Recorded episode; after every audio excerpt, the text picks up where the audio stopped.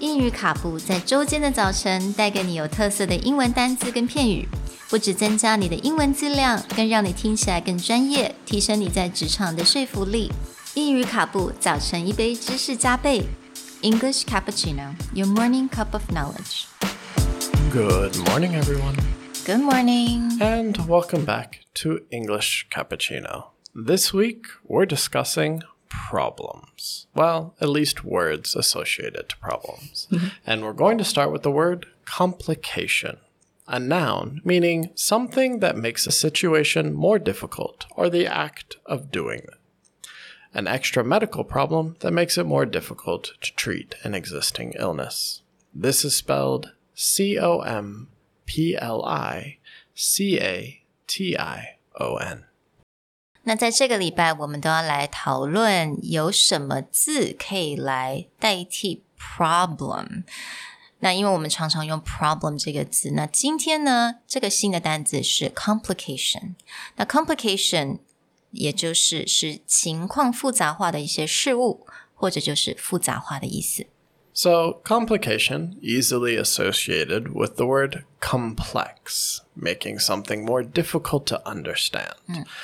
Now, often we use complication as a very subtle hmm. or politically correct way to say something as a problem. Hmm. If you want to kind of downplay or lessen the severity of the sounding, if you're like, we have a problem, it sounds hmm. very serious, like a big, you know, something has blown up, there's an explosion, it's falling apart.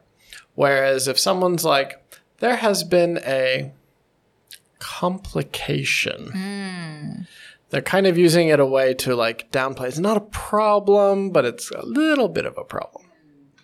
所以它其实是有点在字字义上面有点嗯、t o be a little bit more playful，嗯、尤尤其是在职场上面。So like what Nick said， 我们如果不想要跟老板讲说，诶，我们有个问题了，你可以就讲说，We have a complication, Yeah, there was a minor complication. minor complication. Or if you ever watch medical dramas, Yeah. the doctor will come out. They won't say like, you know, there was a huge problem and we couldn't save the patient.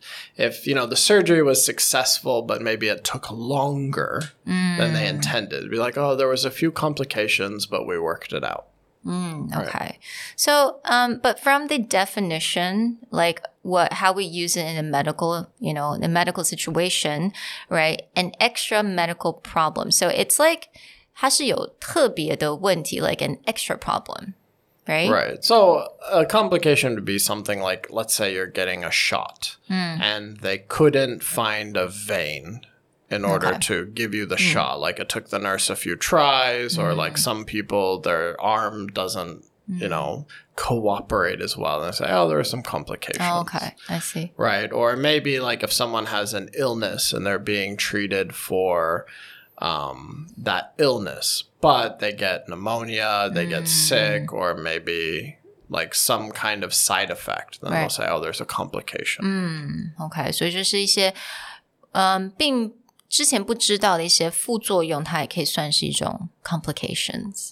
Well, we hope this wasn't too complicated. and join us tomorrow for another word on problems. Bye. Bye.